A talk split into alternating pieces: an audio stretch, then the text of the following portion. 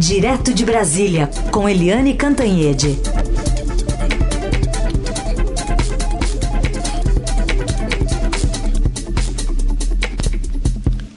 Oi, Eliane, bom dia. Bom dia, Raicen, Carolina, bom dia, ouvintes. Bom dia, Eliane, bem-vinda. Vamos começar falando sobre essas duas decisões que devem é, ser comentadas pelo presidente Bolsonaro ao longo do dia, ou que pelo menos ele vai se debruçar sobre, né? Tanto o Celso de Mello sinalizando que vai arquivar a apreensão do celular, ou o pedido de apreensão do celular, mas Augusto Aras dizendo que, ó, não, não tomei decisão nenhuma, apesar do presidente é, se demonstrar a sua é, forma ali, né, expansiva, improvisada de falar, eu não, eu não decidi nada, né? Que avaliação você faz desses dois pontos, Eliane? Pois é, é o, um a favor do presidente, outro contra. O a favor do presidente foi o decano Celso de Mello, decano do Supremo Tribunal Federal, arquivando o pedido de partidos para a apreensão dos celulares, tanto do presidente Jair Bolsonaro quanto do filho dele, o Carlos Bolsonaro, que sempre é apontado como o coordenador, articulador do tal do gabinete do ódio que fica no Palácio do Planalto e que é uma fonte, uma máquina de produzir fake news contra adversários.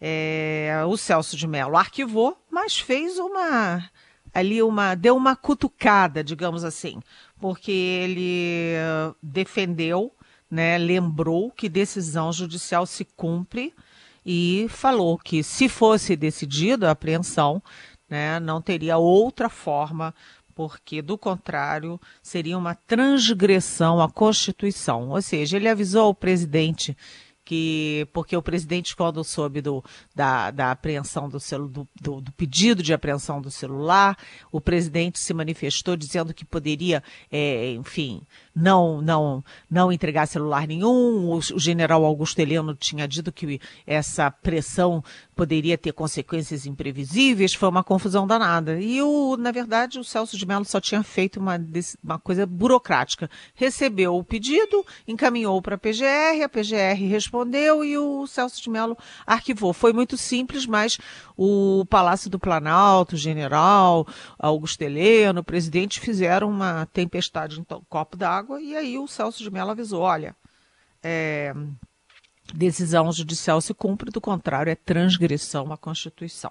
Mas foi uma boa notícia para o presidente que está livre de entregar o celular. Do outro lado, né, teve uma notícia ruim para o presidente, porque o presidente Bolsonaro é, tinha escrito, postado nas redes sociais, que ele acreditava no arquivamento natural, aspas, arquivamento natural, desse inquérito é, sobre a interferência da Polícia Federal.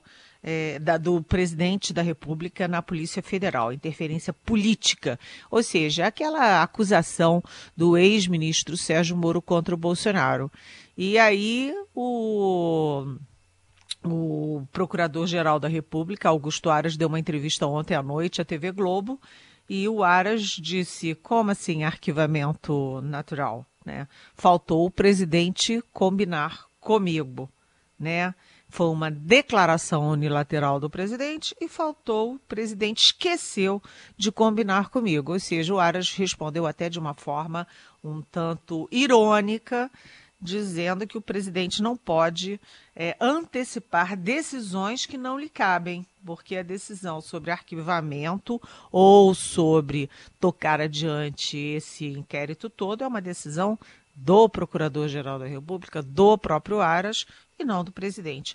Como o presidente tem dado todos os sinais de estar, vamos aspas, comprando Aras, é, dá, é, é, condecora o Aras com a Ordem do Mérito Naval, é, diz que o Aras é um amigão, acena com a possibilidade de uma vaga é, do Supremo para o Aras, etc. Eu acho que o Aras agora se tomou em brios, até porque mais de 500 procuradores assinaram um manifesto sobre a independência da Procuradoria-Geral da República, né, inclusive defendendo a, o respeito à lista tríplice para a indicação do procurador, ou seja, os procuradores não estavam ou não estão gostando muito desse padedê entre o presidente da República e o Aras.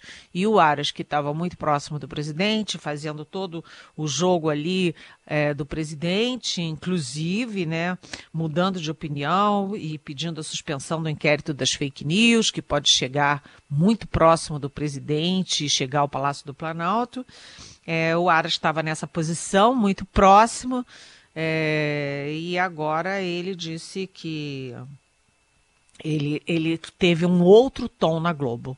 O Aras teve um tom mais de independência, mais cauteloso, mais dizendo o seguinte: olha, é, não vem que não tem, mais ou menos nesse sentido, dizendo para o presidente: olha, presidente, cada um na sua, né? O senhor faz o seu, o seu trabalho, eu faço o meu. E no fim, até o Aras falou uma coisa interessante: é que quem quer ser procurador-geral da República não deve almejar ser ministro do STF. Por quê? Porque o PGR contraria interesses, inclusive do presidente da República, e não pode é, ficar sujeito aos humores do presidente e negociando ao mesmo tempo o aval político do presidente para ser ministro do Supremo. Ou seja, essa pressão toda sobre o Aras, do próprio corpo da Procuradoria, do Ministério Público, da opinião pública, do meio jurídico, está surtindo efeito e ele agora parece mais cauteloso em relação ao que ele faz e o que ele fala com o presidente da República, Heisen Carolina ouvintes. Bom, a conferir quais, serão as próximas a, a, a conferir, intervenções dele lá no, no inquérito, enfim, o que, que vai acontecer. O Eliane, a gente tem assistido também uma escalada envolvendo o, o, principalmente o presidente Bolsonaro de um lado, pouco menos, né, do outro lado o ex-ministro Moro. O Moro responde mais ali é, com alguma prudência né, pelas redes sociais, mas ontem respondeu, foi chamado de covarde pelo presidente. É isso que a gente sempre fala aqui na Rádio Eldorado, é que essa questão Moro versus Bolsonaro é uma questão que é jurídica, né? Porque está correndo um inquérito, estão tá, correndo investigações, né? O, o, Supremo Tribunal Federal já determinou várias providências, vários depoimentos que foram colhidos pelo Ministério Público, pela Polícia Federal. Então tem um lado jurídico, mas tem também um lado político muito forte, porque o Moro é um símbolo, né? O Moro é o símbolo do, da Lava Jato, o símbolo do combate à corrupção, é um homem conhecido no mundo inteiro. É, claro, é um personagem polêmico, sim, mas ele tem força política. E o Bolsonaro é, resolve bater no Moro, provocar o Moro, cutucar o Moro, e isso transforma é, tudo numa guerra política. O Bolsonaro ontem lá no Alvorada, ele chamou o Moro, como você disse, Heisen, de covarde. Disse que o Moro ouviu tudo na reunião e ficou calado. Aí a gente tem que lembrar, né, dando crédito ao Moro, de que ele saiu no meio da reunião quando começou aquele monte de impropério, de absurdos, o Moro cochichou ali alguma coisa no ouvido do presidente e saiu da reunião. Aquilo foi uma manifestação de desacordo com o andamento da reunião, o tom da reunião. Agora, é, o presidente citou dois, é, dois obstáculos nas relações entre os dois quando o Moro era ministro. O primeiro é que o Moro tinha muita resistência à flexibilização, ao aumento do porte e da posse de armas. Né? Sempre o Moro foi muito cauteloso com isso. O Moro, é, o Moro estuda as estatísticas internacionais, nacionais, sobre o perigo do aumento das armas. Quanto mais armas, mais mortes, mais risco para as pessoas de bem né, para as pessoas civis que não têm que estar armadas por aí. E. E também o, o, Bolsonaro citou uma segunda questão que dividia ali as opiniões entre eles, é que o Moro e o amigo dele, eu posso até chamar assim, porque já conversei com ambos sobre isso, mas o amigo dele, o Luiz Henrique Mandetta, que era ministro da Saúde, os dois é, defenderam e chegaram a produzir um, um ato propondo, uh, prevendo medidas duras contra pessoas contaminadas por Covid-19 que deliberadamente pusessem outras pessoas em risco.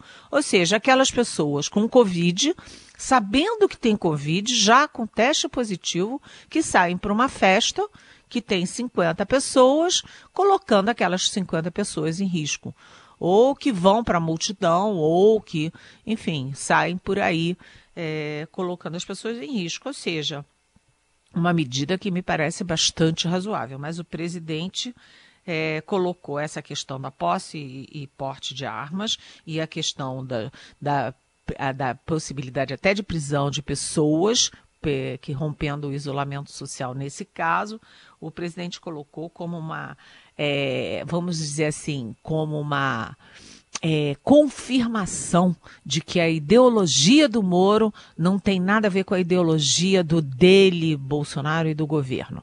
Ou seja, é uma outra ideologia. E aí o Moro, que era sempre muito discreto, está cada vez menos discreto, reagiu duramente. Diz que essas coisas todas do presidente é de quem não tem razão nem argumento.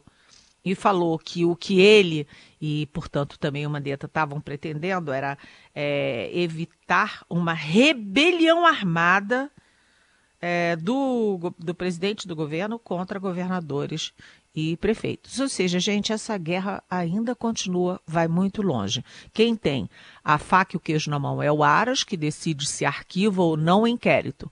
Mas, independentemente do inquérito, a briga é, Moro-Bolsonaro é uma briga que veio para ficar. Eliane, queria recuperar então esse trechinho do presidente falando sobre o ex-ministro Moro ontem lá na saída do Palácio da Alvorada. Aí, presidente. Esse IN 131 Isso. é da Polícia Federal, mas por determinação do Moro. Ele, a instrução normativa, ignorou decretos meu e ignorou a lei para dificultar a posse e pó de arma de fogo para as pessoas de bem. É, essa IN tem uma portaria também que o ministro novo revogou, que apesar de não ter força de lei, ela orientava a prisão de civis. Por isso que naquela reunião secreta o Moro, de forma covarde, ficou calado, tá certo? Traíra. Então é isso que estava acontecendo. E ele queria uma portaria ainda depois é, que multasse quem estivesse na rua. Perfeitamente alinhado com outra ideologia que não era nossa. Ok? Graças a Deus ficamos livres disso. Chama atenção nessa fala, Eliane, essa, essa voz dos apoiadores, né? Enfim, a claque ali é, concordando com o presidente, mas chamando até o, o, então ministro, né? Um dos pilares do governo bolsonarista como traíra, né? Como, como muda rápido essa, essa identificação, né? Com uma pauta lavajatista, anticorrupção. Foi bastante rápida essa virada, né? Pois é, Carolina, você sabe que é incrível isso, né? É como as massas se comportam na política, como se comportam também nas crenças, nas religiões, nos dogmas. Né? É, elas, é, as pessoas perdem a racionalidade, perdem a capacidade de entender processos e entender decisões, porque elas são tomadas de, de crenças. Então, as pessoas, eu conheço bolsonaristas, pessoas até inteligentes, formadas, etc., que dizem isso, que o, que o, o, o, Bolsonaro defendia o Moro, fazia tudo pelo Moro, e que o Moro é um traidor. Eu já ouvi isso de pessoas que eu conheço, enfim. É, e é uma loucura, porque se você olhar o processo todo, como foi eleito o Bolsonaro? O Bolsonaro foi eleito ali com um forte discurso de combate à corrupção, né? de não fazer a velha política, de fazer tudo diferente e, enfim, de prosseguir a Lava Jato. Aí ele assumiu Primeira coisa, tirou o COAF, botou o COAF com o Moro e rapidamente tirou o COAF do Moro. Toda hora tem informação, inclusive do Estadão, sobre as pressões na Receita Federal para perdoar dívidas das igrejas evangélicas, que aquelas não todas, mas aquelas igrejas evangélicas que a gente sabe como é que funcionam. Né?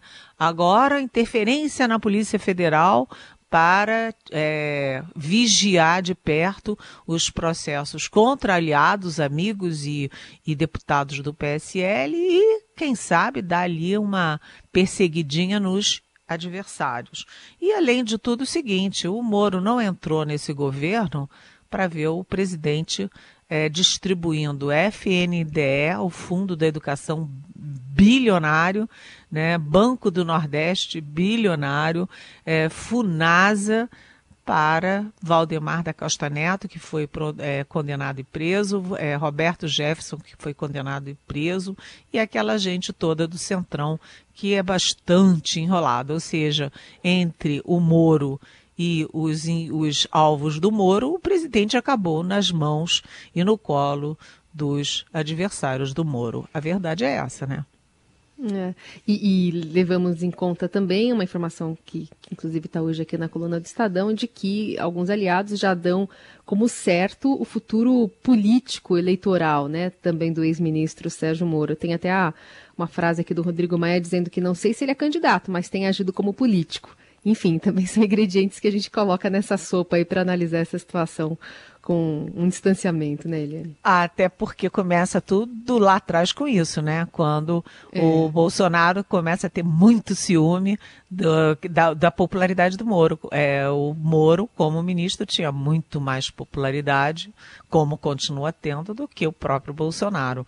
Então, numa disputa ali eleitoral, o, o Bolsonaro estava ali com as barbas de molho.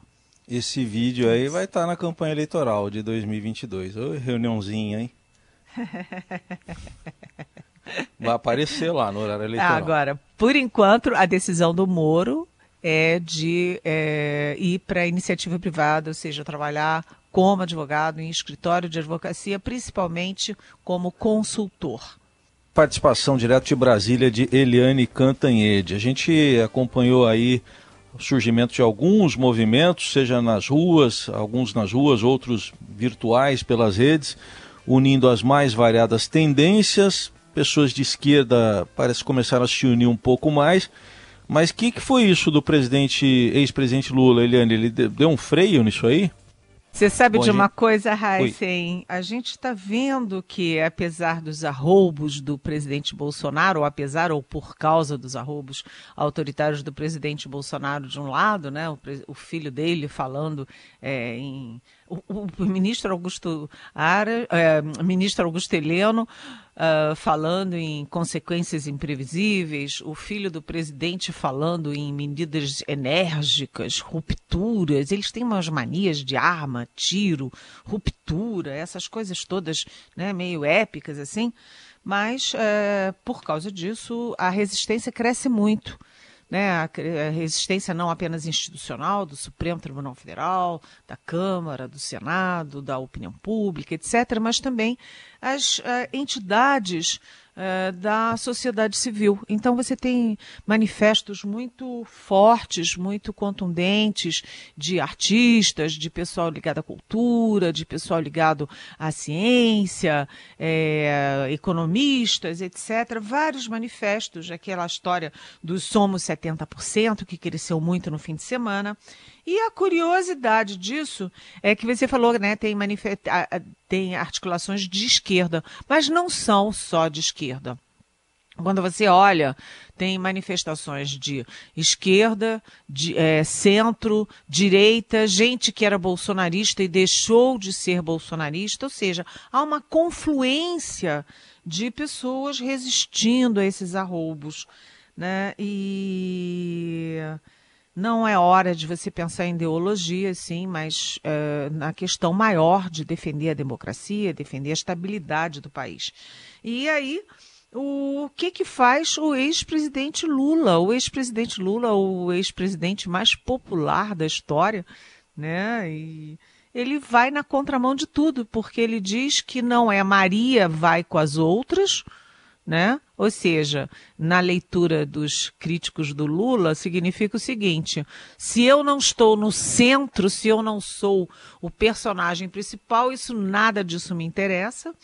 E aí ele diz que esses movimentos são só movimentos de elite, que ele não está nem aí para esses movimentos, mas aparece hoje o presidente Lula dizendo que o Fernando Henrique Cardoso e o Michel Temer não são democratas. Você pode ter mil críticas ao Fernando Henrique Cardoso, você pode ter mil críticas ao Michel Temer, pode ter críticas a qualquer um, mas é de uma completa inverdade histórica e uma injustiça dizer que o Fernando Henrique e o Temer, que é um jurista, não são democratas.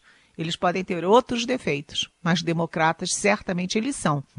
Talvez quem não esteja sendo democrata nesse momento é, sejam aqueles, como o próprio Lula, que estejam pensando mais na liderança e na, no brilho deles próprios do que no momento grave em que o país está metido do ponto de vista político, econômico, social, com mais de 30 mil mortos na pandemia. Bom, tem perguntas aqui dos nossos ouvintes, várias delas. Uma eu vou citar aqui, do ouvinte Ricardo. Ele está querendo saber sobre a aproximação do Brasil com os Estados Unidos. É, aliás, alguns protestos né, que são realizados ali no movimento antirracismo também são registrados agora no Brasil, por exemplo, em Curitiba. Ontem até teve confusão. Mas o Ricardo quer saber o seguinte: o Brasil não foi convidado é, para o próximo encontro do G7. Existe mais um distanciamento entre Trump e Bolsonaro do que amizade? Quais os níveis de oportunidades e negócios que o Brasil perde? Diz aqui essa mensagem do Ricardo. Oi, Ricardo. É, é com tanto assunto, a gente acaba é, perdendo um pouco foco em outras questões que também são muito relevantes. Então, eu agradeço a você por trazer essa questão muito importante da relação do Brasil com os Estados Unidos e com o mundo nesse momento em, de quebradeira de empresas, de, empreso, de empregos e que a gente vai precisar muito de investimento externo.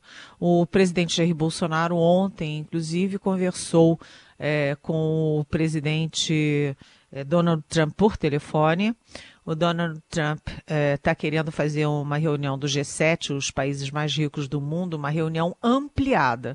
E o Trump tinha falado na ampliação, citando, por exemplo, Coreia do Sul, etc., mas não tinha citado o Brasil. E agora o Bolsonaro disse que sim, que há uma possibilidade de incluir o Brasil nessa reunião. É, o fato é que a relação do Brasil com os Estados Unidos é curiosa, porque é, o Brasil é o é o Bolsonaro é, o tempo inteiro é, né, falando das maravilhas do Trump e o Trump de vez em quando dando seus recados. Por exemplo, na, agora na semana passada, na sexta-feira, o Trump falou umas quatro vezes na mesma manifestação que o Brasil estava fazendo tudo diferente no caso da pandemia que o Brasil estava numa situação dificílima na pandemia e que estava fazendo tudo diferente. Aí o Trump fala assim: ah, eu gosto muito do presidente Bolsonaro, mas o Brasil está fazendo tudo diferente do que nós estamos fazendo aqui nos Estados Unidos. Ou seja, o Trump criticou é, sutilmente pelo menos quatro vezes o presidente Bolsonaro por não defender o isolamento social. E aí, como deu um, ali uma, uma deu um mal-estar, agora o Trump está mandando mil respiradores para o Brasil e também mandou 2 milhões de doses de hidroxicloroquina. E aí a gente fica pensando, é ok, o Bolsonaro impôs um protocolo do Ministério da Saúde permitindo o uso da cloroquina em doentes ainda iniciais do, do da Covid-19, mas os protocolos internacionais, os estudos internacionais não recomendam isso. E aí vem o Trump e manda 2 milhões de doses. Fica parecendo que o Trump não tinha o que fazer com aquelas doses e quis se livrar delas jogando aqui para o Brasil que de fato, Eliane, a gente acaba não é, dando tempo né, de falar sobre tantos aspectos. Tem esse fervor da, da, das manifestações lá nos Estados Unidos que acabam repercutindo por aqui. Há uma movimentação bastante grande de movimento antifascistas de diversos setores que ganham é, corpo.